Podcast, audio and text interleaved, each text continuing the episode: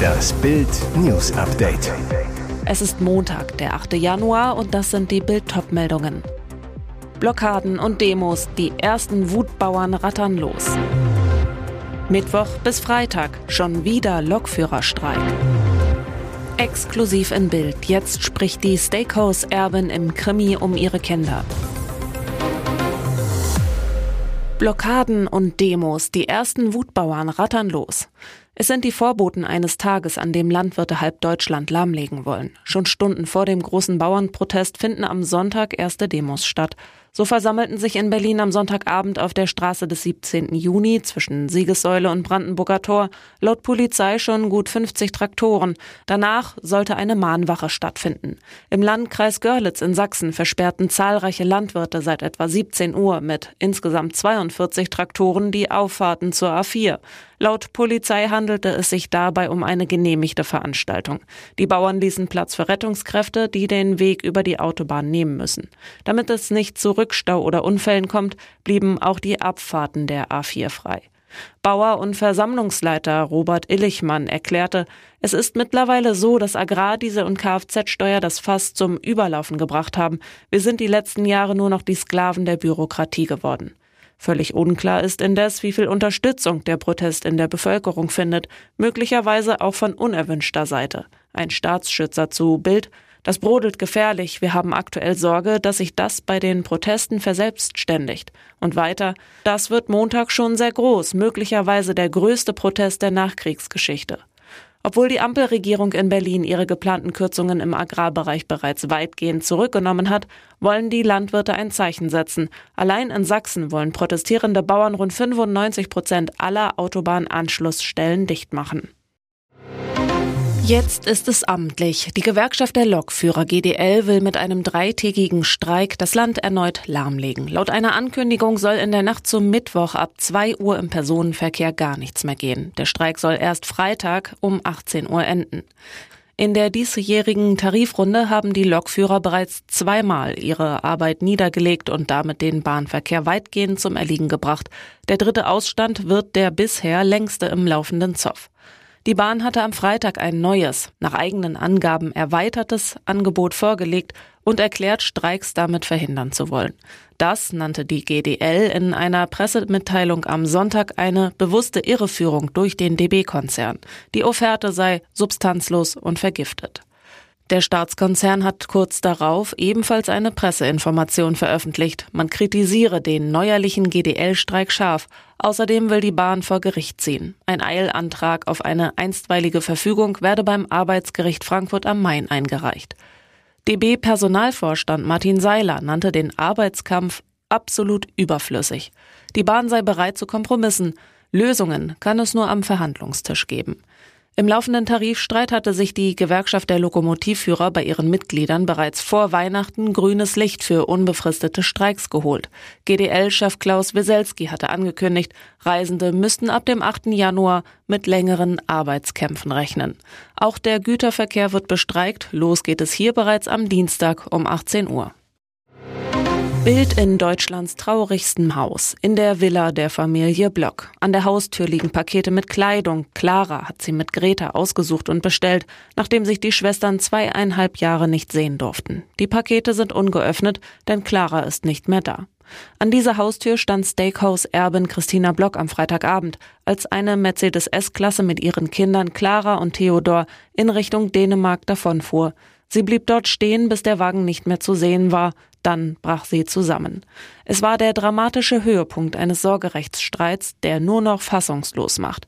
Stefan Hensel, der Vater der Kinder, hatte Clara und Theodor 2021 nach einem Besuch nicht mehr herausgegeben. Er lebt mit Tochter Johanna, 17, freiwillig bei ihm und neuer Ehefrau in Dänemark, wirft Christina Block Gewalt im mütterlichen Haushalt vor. In der Silvesternacht schlugen ihn acht Männer nieder, brachten Clara und Theodor nach Deutschland. Doch nur vier Tage später entschied das Hamburger Oberlandesgericht, die Kinder müssen wieder dem Vater übergeben werden. Eine Nachricht, die Christina Block noch immer nicht glauben kann. Ich hätte nie gedacht, dass meine Kinder, ohne angehört zu werden, zu dem Vater gebracht werden, der die Kinder vorher widerrechtlich einbehalten hat, sagt Christina Block dem Bildreporter. Die Gerichte haben klar und deutlich entschieden, dass er sie zurückzugeben hat und er hat dies nie befolgt. Am 3. Januar hatten eine Mitarbeiterin des Jugendamtes und eine LKA-Beamtin Clara und Theodor begutachtet. Sind sie niedergeschlagen? Haben sie verweinte Augen? Beides sei nicht der Fall gewesen, so die Familie. Das stehe so auch im Protokoll.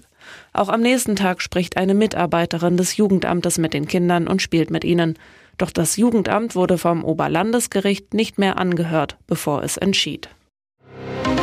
Ein Topmodel, ein Höhle der Löwenstar und ein Mucki-Comeback. Bild lüftet alle Let's Dance-Kandidaten. Diese Promis wollen sich jetzt auf dem Parkett beweisen. Im Februar startet die 17. Staffel der Tanzshow Let's Dance. Wer tritt gegeneinander an? Die Fans warten schon seit Wochen gespannt.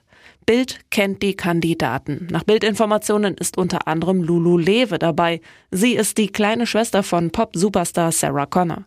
Mit nur 16 Jahren landete Lulu ihren ersten Hit Crush on You. Nach einer längeren Auszeit meldete sie sich kürzlich mit der Single Winterschlaf zurück. Nun schwingt sie das Tanzbein. Zwei weitere große Überraschungen gibt es. Die Höhle der Löwen-Investor Tillmann Schulz und der Bergdoktor-Star Mark Keller treten ebenfalls an. So auch Model Eva Pattberg, Schauspielerin Lina Larissa Strahl, RTL-Moderatorin Jana Wosnitzer, die Comedians Toni Bauer und Maria Clara Grobbler, Motorrad- und Abenteuer-Influencerin Ann-Kathrin Bendixen.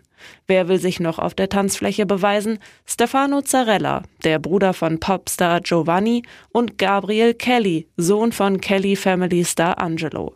Und Fitnessbloggerin Sophia Thiel, Ninja Warrior Germany Star Simon Brunner sowie Tänzer und Choreograf Detlef D. Soest. Und jetzt weitere wichtige Meldungen des Tages vom Bild Newsdesk. Er ist mit Abstand der beliebteste Politiker Deutschlands und Mitglied in einer Partei, die immer weniger Menschen wählen wollen. Im großen Politiker-Ranking von Bild belegt Bundesverteidigungsminister Boris Pistorius mit großem Abstand den ersten Platz. Regierungschef Olaf Scholz hingegen ist nach zwei Jahren im Amt der unbeliebteste Kanzler aller Zeiten. Bild wollte deshalb von den Deutschen wissen, wäre Pistorius der bessere Kanzler? Hätte mit ihm die traditionsreiche SPD noch eine Zukunft? Das Ergebnis der repräsentativen Umfrage des Meinungsforschungsinstituts INSA ist ein Schock für den Kanzler, aber ein deutlicher Hoffnungsschimmer für seine verzweifelte Partei.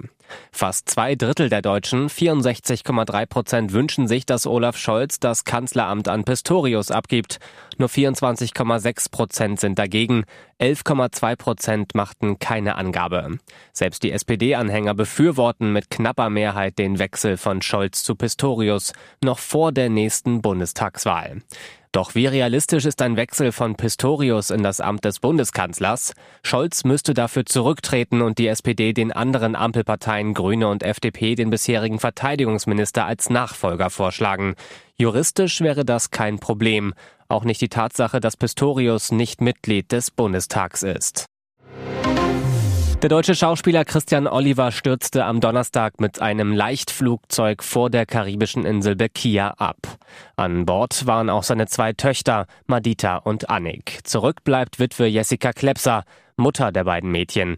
Von seiner noch Ehefrau lebte der ehemalige Serienstar getrennt. Wie geht es nach dem schrecklichen Unglück nun weiter? Fest steht, eine Spendenseite wurde eingerichtet. Dort heißt es, Spenden werden dazu beitragen, die Kosten für die Rückführung von Christian und den Mädchen nach Hause, die Beerdigung und die Gedenkfeier sowie die Rechtskosten zu decken und Jessica und die Familie in dieser schrecklich schweren Zeit zu unterstützen. Organisiert wurde die GoFundMe-Aktion von Hollywood-Star Sarah Silverman in Absprache mit der Familie. Silverman soll eine Freundin von Christian Oliver gewesen sein, auch die Witwe kennen. Sie schreibt, mit dieser Spendenaktion soll Jessica bei der Bewältigung dieses katastrophalen Verlustes unterstützt werden. Rund 145.000 Dollar wurden innerhalb von 24 Stunden gespendet. Hollywood-Regisseur Steven Soderbergh steuerte 5.000 Dollar bei. Er wollte helfen und bezahlte es mit seinem Leben. Am Sonntag kam es gegen 10.40 Uhr zu einem tragischen Glätteunfall auf der A7. In der Auffahrt zur Autobahn Höhe Schneverding verlor ein Autofahrer die Kontrolle über seinen Mercedes, donnerte von der Straße ab, rutschte einen Abhang hinunter und kam im Grünstreifen zum Stehen. Zwei weitere Autofahrer hielten auf den Standstreifen, um den verunglückten 50-Jährigen zu helfen. Die Ersthelfer verschließen gerade ihre Fahrzeuge, als sie Sekunden später erfasst werden. Von einer 41-Jährigen, die ebenfalls die Kontrolle auf der glatten A7 verloren hatte. Grauenhaft, ein 28-jähriger Ersthelfer aus dem Landkreis Peine wurde dabei tödlich, zwei Frauen schwer verletzt. Eine Mutter und ihr neunjähriger Sohn wurden leicht verletzt. Zwei Rettungshubschrauber und weitere Rettungswagen brachten die Verletzten in Krankenhäuser. Auch die Unfallverursacherin wurde leicht verletzt in eine Klinik transportiert. Dieser Name ist wieder ein Thema. Nordi Mukiele ist ein Spieler, der ins Profil der Bayern passt. Schon im Dezember berichtete Sportbild vom Interesse der Münchner am PSG-Profi. Französische Medien und Sky schreiben jetzt, dass der Name Mukiele beim deutschen Rekordmeister wieder so richtig heiß gelaufen ist. Es soll sogar ein konkretes Angebot gegeben haben. Wie die L'Equipe berichtet, soll der FC Bayern für Mukiele ein Angebot für eine Laie mit Kaufoption unterbreitet haben. Rund 25 Millionen Euro habe diese betragen. Auch Fabrizio Romano berichtet davon. Der Ex-Leipzig-Profi kann rechts und innen verteidigen, erfüllt das gesuchte Profil des flexiblen Verteidigers also. Dazu kommt, in dieser Saison ist Mukiele beim Scheichklub komplett außen vor, stand erst viermal in der Startelf.